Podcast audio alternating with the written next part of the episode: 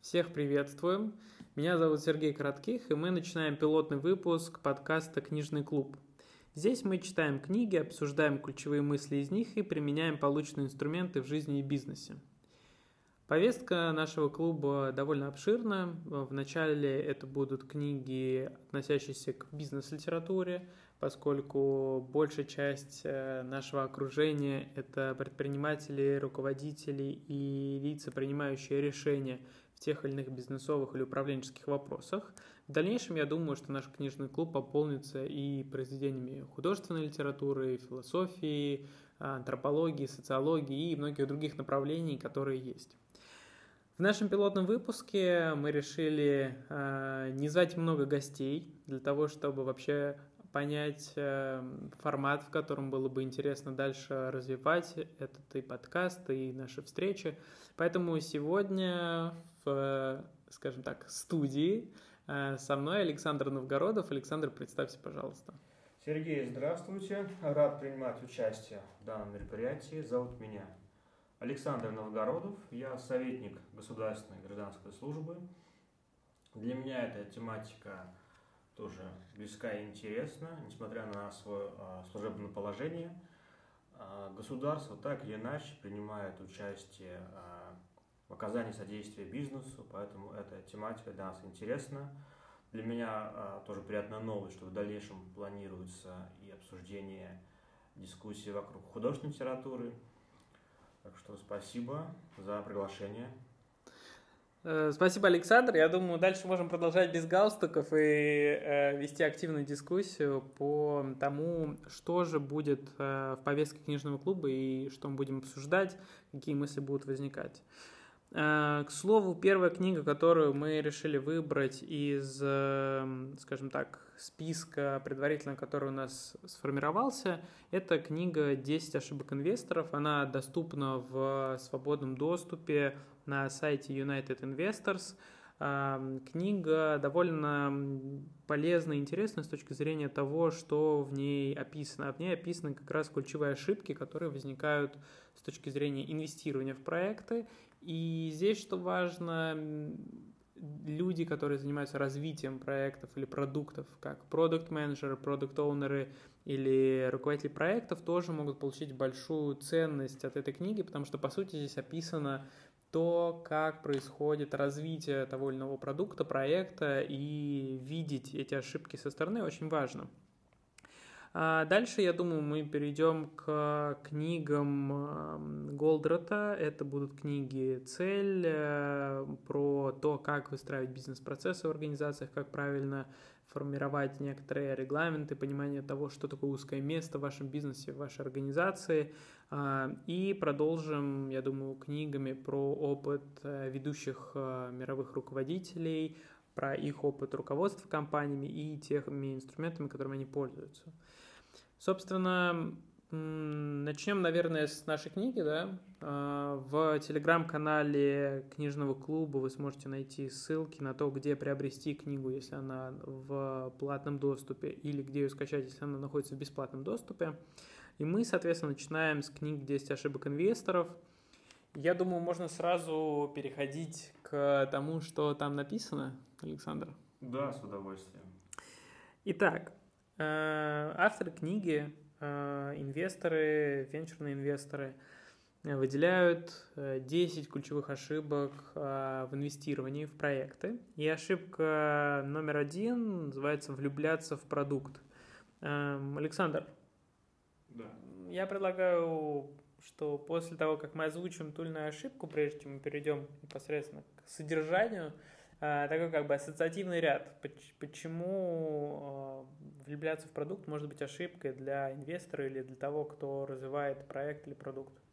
Я думаю, здесь речь идет о необъективном, а, необъективной оценке обстоятельств и самого предмета. То есть чувства мешают как-то со всех сторон оценить сам товар, сам продукт. Угу. То есть, по сути, это несколько смещенная такая система координат того, насколько это по-настоящему бизнес, нежели хобби. Да, и в том числе неспособность видеть э, недостатки. То есть обольщенность, э, влюбленность предметом, Мгм. позволяет это все объективно оценить. Спасибо. Я думаю, что э, действительно, когда мы влюбляемся в продукт, мы несколько теряем э, фокус на самой бизнес-составляющей, поскольку когда мы говорим именно про инвестирование, это всегда про возврат инвестиций, то есть это return on investments, это показатели, которые говорят, а, в какой в, как, в каком, скажем так, процентном приросте вы получите деньги обратно на то, что вы проинвестировали в продукт. И когда мы начинаем влюбляться, мы начинаем смотреть на это больше как на хобби, нежели чем на реальную какую-то, эм, скажем так, бизнес-инициативу, которая должна приносить деньги.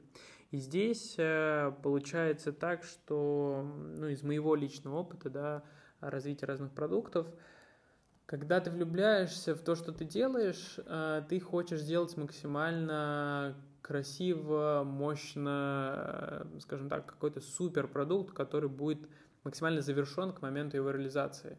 И это на самом деле опасно, потому что рынок очень быстро меняется. Сейчас э, много говорят про agile, про гибкие методологии, и действительно, буквально там за две недели, за месяц э, может ситуация на рынке кардинально измениться, особенно если говорим про большие технологические проекты. И когда мы говорим, что давайте сделаем супер крутую, там, не знаю, фичу, да, или там какой-то функционал в продукте, но будем делать его целый год, понятно, что это может стать уже не актуальным к моменту выпуска. Поэтому очень важно, особенно в стартапах, делать так называемые минимально жизнеспособные продукты или так называемый MVP, Minimal Viable Product, для того, чтобы тестировать гипотезы. Тестировать гипотезы того, что вообще для конечного пользователя нужно. Вот с точки зрения, может быть, кстати, госуправления как раз, да, Александр, эм, как обычно происходит вот какое-то тестирование, может быть, гипотез, есть ли вообще такая практика, насколько скажем так, в госорганах сейчас есть такой тренд на клиентоцентричность. Может быть, где-то вы видели, что есть какие-то подвижки к этому или э, что-то такое, особенно в условиях цифровой трансформации, про которую много говорят. А, действительно, в госуправлении стараются вводить а, метод Agile, когда тестируют а, пробные версии. Пока лично не было возможности в этом ну, лицезреть этот процесс, к сожалению, в той сфере деятельности, где я а, выполняю свои служебные обязанности, используется стандартный метод управления. Agile пока не применяется. Угу. Я много слышал про вообще то, что в госуправлении много сейчас говорят про цифровую трансформацию, как раз клиент-центричность, да, того, что важно смотреть на пользователей. И здесь как раз, um, ну вот, скажем так, авторы да, этой книги говорят про то, что очень важно э, смотреть на клиента, смотреть на то, что он говорит, получать его обратную связь э, и самому как можно больше дистанцироваться да, от э, продукта. То есть это такой как бы принцип немного стоицизма, если так говорить, да, что как бы продукт, то, что ты делаешь, оно несколько безразлично, да, с точки зрения вот такого термина, как любовь. И авторы выделяют как раз несколько принципов, один из которых разлюбить свой продукт, потому что любовь мешает продавать, она мешает э, считать деньги и, по сути, улучшать продукт, потому что мы, э, скажем так, считаем, что мнение других людей может быть ошибочным по отношению к тому, что мы делаем, какую услугу предоставляем или как мы развиваем тот или иной э, сервис. Также любовь мешает, по сути, продукту меняться и не позволяет нам, как правильно ну, там, раньше ты заметил, адекватно оценить а, вообще команду, то, что она делает, какие есть э, цели у нее и так далее, и так далее. Также важно, отмечаю здесь э, принцип того, что не нужно ставить себя на место целевой аудитории продукта, как вот этот тезис, может быть, ты для себя слышишь, что значит не ставить себя на место целевой аудитории? Ты же, возможно, являешься потребителем, может быть, не являешься. Ты же как-то можешь оценить, почему вот именно важно разделять себя и аудиторию, которая твоим продуктом пользуется. Да, действительно, затронута важная тема обратной связи. Как раз в этой сфере предпринимаются большие действия в госсекторе, чтобы получать от э, общественного народа обратную связь.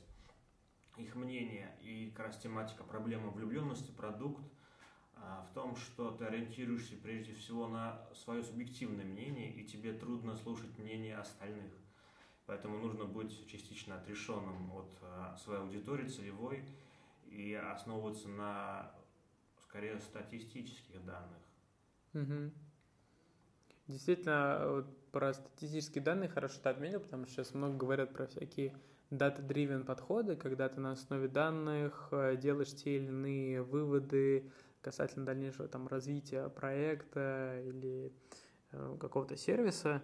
Эм, я, кстати, много сейчас сталкивался с э, бизнесами, где как раз эм, качественная аналитика, понимание того, как устроен бизнес, как выстроена вот эта воронка продаж, да, как называется, там, юнит-экономика, и понимание этих цифр, и того, как ты можешь эти цифры менять, корректировать, через какие гипотезы ты можешь, там, например, повышать конверсию, да, от пользователей, точнее, от, э, скажем так, тех, кто увидели твой сервис, до конечного пользователя, это действительно влияет очень сильно, в том числе на финансовые показатели. И э, здесь, может быть, Хотела бы, знаешь, какой вопрос такой тебе как раз задать, как э, такому человеку, работающему да, с э, людьми в широком смысле. Как, на твой взгляд, вот если так не совсем формально, да, каких-то рабочих терминов говорить, а вот, может быть, больше по-человечески, как, на твой взгляд, в сфере госуправления или взаимодействия с бизнесом, да, вот что-то вот посреди между гражданами, государственным бизнесом, как эффективнее выстраивать работу с обратной связью? Как вообще, может быть, изменить устоявшееся мнение, что обратная связь – это всегда жалобы, это всегда плохо, что тебя ругают, и начать видеть в этом позитив? Вот, может быть, у тебя есть какой-то опыт свой или э, который ты где-то видел, как вот э, это можно ситуацию вообще скорректировать? Ну, здесь затрагиваются сразу несколько направлений. Во-первых, это ну, внутренняя политика, безусловно, влияет на оценку а, народной деятельности государства. Также способы э, сбора данных. То есть, мне кажется, здесь первая проблема, с которой мы сталкиваемся, потому что сейчас сделан ориентир на сбор данных через э, цифровые технологии, но э, все равно старшее поколение с некой опаской относится к использованию таких методов. Поэтому э, я думаю, э, должна быть золотая середина э, в выборе, во-первых, источника сбора данных и дальнейшая их уже обработка и получение выводов на основе этих данных. А, вот знаешь, когда там мы говорим про какие-то цифровые источники сбора данных и историю со сбором обратной связи, мне приходят как раз примеры из бизнеса больше, так называемый CastDev, да, Customer Development, или по-русски говоря, развитие взаимоотношений с клиентом, наверное, так будет правильно звучать, да? Эм, вот в практике CastDev обычно проводятся различные глубинные интервью с э, уже пользователями продукта или с теми, кто отказались от использования продукта происходит некоторый сбор обратной связи в формате того, а как вообще человек живет, а какая у него есть боль, а почему эту боль он, например, э, не смог или наоборот смог с помощью текущего продукта как-то реализовать, да? Если мы говорили бы про государственный сектор, например, там есть какие-то госуслуги, и, соответственно, есть граждане, которые удалось решить свой вопрос через госуслуги, есть тем, кому не удалось. И, соответственно, через такой формат вот интервьюирования и взаимодействия с пользователем можно понять, а где возникла сложность. То есть, э, на самом деле, на каком этапе что-то не получилось, почему продукт, может быть, оказался не столь полезным. И здесь как раз возвращаясь вот к той самой первой ошибке, да, ошибка влюбляться в продукт.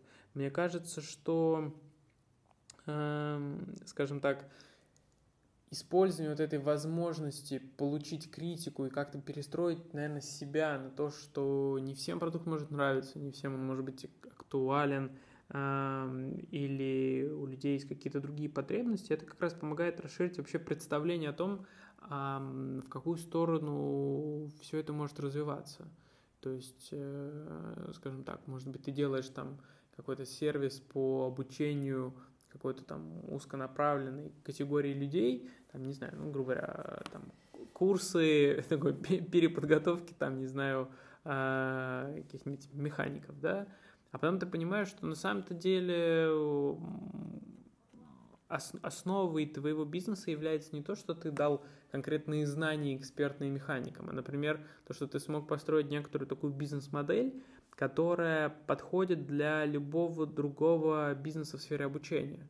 То есть ты по такой же модели можешь обучать, например, там, не знаю, столеваров, а можешь обучать там поваров, можешь обучать, не знаю, там каких-нибудь э, профессионалов э, из сферы там бьюти-индустрии и так далее. То есть по сути, как раз получение обратной связи, на мой взгляд, дает вот это расширение спектра, на который, ну, спектра пользователей, на которых ты можешь влиять. Оно может показать тебе, что на самом-то деле у тебя не просто какая-то узкая такая ниша, а у тебя технология, которая позволяет охватить большое количество людей, большое количество пользователей. Вот мне кажется, что здесь в том числе кроется вот этот секрет – то есть, э, преодолев вот эту первую ошибку, да, как бы научившись на ней и выстроив свою работу чуть по-другому, да, не с позиции любви продукту и тому, что вот все, что я делаю, это вот единственное верное решение, а научиться взаимодействовать, коммуницировать с другими людьми и как-то решать эм, более широкую рамку проблем, мне кажется, это как раз и есть секрет успеха многих бизнесов и компаний. А, да, еще был затронут а, интересный момент, такая составляющая данной ошибки – это неспособность воспринимать критику. Это действительно именно составляющая данной ошибки, потому что все, любая критика будет восприниматься в штыки и больше будет вызывать дискуссия, кто прав, кто виноват, нежели это будет действительно принято для сведения и там сделаны соответствующие выводы. А, кстати, вот, может быть, ты поделишься какими-то, ну, такими секретами того, как тебе, например, удается с критикой вообще в целом справляться. То есть, э, наверняка же ты в своей жизни сталкивался с какими-то такими моментами и преодолевал, не знаю, может быть, какие-то а, решения. Старая добрая рефлексия помогает.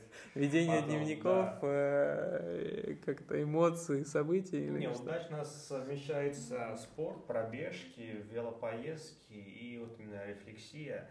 То есть, если тайная дискуссия вызывала какие-то сильные эмоции, понять, откуда происходят эмоции, и именно вычленить а, какую-то структуру дальнейшую, а, понять суть критики, как бы помогает ограничить критику и эмоции.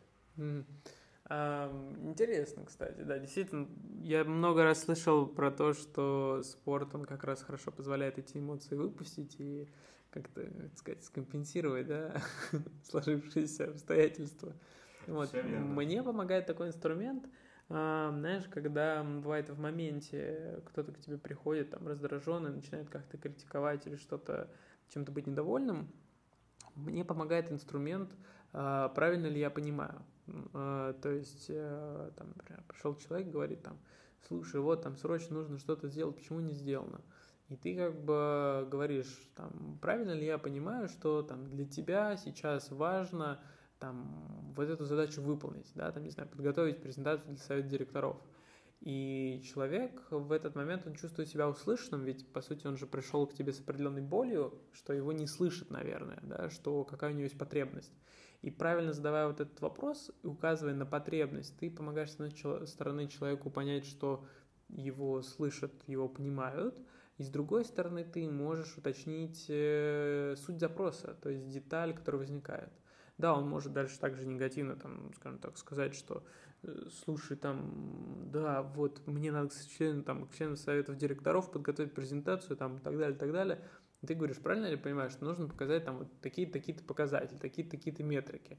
Он такой говорит, да, типа, мне нужно вот это показать, вот это. И таким образом ты как бы переводишь в конструктивный разговор, да, конструктивное русло. Мне это часто помогало. Единственное, как-то, да, мы пока обсуждаем первую ошибку инвестора, есть первая ошибка использования правила «правильно ли я понимаю», когда человек начинает говорить «правильно ли я понимаю», что тебе нужно и там, типа, сделать презентацию, да, просто, и получается, что, ну, как бы, да, я же тебе говорил, что не надо презентацию, что-то не понял. Ну, это метод бесконечных уточнений. Это, безусловно, неконструктивно. Да, поэтому вот когда говоришь, э, правильно ли я понимаю, и дальше как бы упоминаешь именно ключевую потребность человека, вот тогда как раз происходит решение этого вопроса, поэтому мне лично всегда очень сильно это помогало. Вот, э, и, скажем так, э, вот такой лайфхак с моей стороны. Хороший пример, возьму себе на заметку в работе. Спасибо. А потом расскажешь, как у тебя это получается. Обязательно. Такой приходишь, говоришь, там, Сереж, слушай, я попробовал, получил пару синяков, да. И выговор личное дело. Я скажу, слушай, попробуй по-другому. Ну да, в целом, ну, опять же, да, это у каждого свой опыт. Э, к слову, слушатели, вы можете поделиться своими практиками того, как работать с негативом со стороны там, окружающих э, пользователей вашего продукта, сервиса, если вы работаете в сфере да, развития таких проектов, э, чтобы, соответственно, тоже мы расширяли наше понимание тех инструментов, которые есть. Я думаю, что первую ошибку инвестора мы разобрали. Она звучит, в принципе, довольно абстрактно, да, влюбляться в продукт. То есть это как бы тут очень мало про метрики и про показатели с точки зрения инвестирования.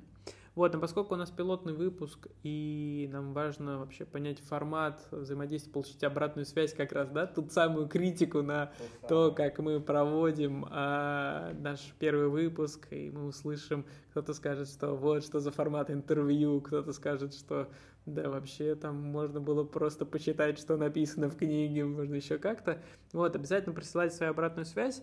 А для следующих выпусков, я думаю, просто стоит коротко осветить вообще те моменты, которые в этой книге, в этой книге описаны, чтобы как раз э, уже, наверное, в более расширенном формате через неделю встретиться и обсудить прочитанное. Э, соответственно, авторы книги выделяют 10 ошибок инвестора. Первый из них, как мы уже сказали, это влюбляться в продукт. Э, то есть не стоит этого делать. Вторая ошибка – это выбор не тех людей в команду или не тех людей, которые должны работать развивать продукт. То есть это ошибка в понимании тех компетенций, которые нужны в команде. Третья ошибка – это отсутствие минимальной жизнеспособной команды, то есть когда вроде бы основатели подобраны, вроде бы есть понимание зоны ответственности, но не до конца закрыты ключевые функциональные обязанности, функциональные роли, и из-за этого получается такая как бы недоработка основных процессов, которые важны на стадии развития любого проекта. Четвертая ошибка – это непонимание венчурной модели, то есть непонимание того, как вообще стартап дальше развивается, как правильно в него входят инвестиции, какое есть целеполагание, какие компании почему вообще инвестируют, какие есть способы инвестирования и так далее, и так далее. Ошибка 5 – это непонимание дивидендной модели, то есть непонимание для инвестора того, как он будет получать деньги из э, стартапа в целом. Ошибка номер 6 – это инвестировать только за долю. Это, кстати, довольно распространенная ошибка на российском рынке, то с чем я сталкивался, когда многие как бы хотят быть инвесторами, получить долю в бизнесе и тем самым как бы больше прогорают, нежели чем выигрывают от этого. А седьмая ошибка – это так называемый «тащить чемодан без ручки». Это секретная рубрика, которую мы обсудим в следующих выпусках. Ошибка номер восемь – это завышенная или заниженная оценка проекта. То есть, когда вы ставите или слишком низкую, или слишком высокую цену на раунде инвестиций, которые вы поднимаете, от этого дальше зависит, в принципе, капитализация всей вашей организации на всех последующих этапах э, инвестирования. Ошибка номер 9 – это технические ошибки, которые происходят при, ошиб... при оценке проекта. То есть, когда вы неправильно подсчитываете выручку, неправильно подсчитываете разные другие метрики, из-за этого а конечная стоимость может тоже меняться, и ожидания доходности могут меняться. И ошибка номер 10 – это инвестировать в то, в чем не разбираешься. То есть вначале мы говорили, что а, важно не любить продукт, важно быть к нему холодным и хладнокровным. А в десятом пункте мы говорим про то, что все-таки надо понимать, во что ты инвестируешь, и для тебя это должна быть твоя сфера. Более подробно мы все эти пункты пройдем в ходе следующих встреч нашего книжного клуба. А, я думаю, мы расширим несколько состав участников, чтобы у нас были представители и со стороны бизнеса, и со стороны инвесторов, и со стороны, а, в том числе, а, госслужбы, как сегодня. И, соответственно, будем более подробно обсуждать, а что же за каждой из этих ошибок кроется на самом деле, на какие метрики важно обращать внимание при развитии продукта, при инвестировании, да, то есть эту книгу можно смотреть с двух сторон, с точки зрения команды, которая реализует проект и хочет получить инвестиции в том числе, и с точки зрения самих инвесторов, которые хотят получить доходность на те средства, которые инвестируют в проект. Э, и, соответственно, в следующих выпусках мы более подробно об этом поговорим. Александр, а, собственно, как мы сегодня говорили, обратная связь, что добавить, что скорректировать, что изменить на ваш взгляд? Или на твой взгляд, как лучше обратиться? А, я считаю, что формат встречи отличный. Не, не убавить, не добавить. Сам материал действительно интересный. Очень интересная современная подача информации. Именно четкая структура в виде 10 пунктов, которая позволяет легче воспринять а, информацию. Ну и сам формат дискуссии свободный, тоже интересный. Делимся опытом, делимся знаниями. А, жду следующей встречи. Отлично. Спасибо большое, Александр. А, уважаемые слушатели, на этом мы завершаем наш пилотный выпуск э, подкаста «Книжный клуб». Приглашаем поделиться своими мнениями, комментариями, пожеланиями в, соответственно, в разделе отзывов э, на той площадке подкастинга, которую вы слушаете, или же написать непосредственно в канал нашего книжного клуба в Телеграм – а, там специально будут посты со всеми нашими выпусками, под которыми вы можете оставить вашу обратную связь, подискутировать, э, обменяться своими э, мыслями, практиками и какими-то лайфхаками э, по тем темам, которые мы с вами обсуждаем. На этом мы завершаем. До скорых встреч. До новых встреч.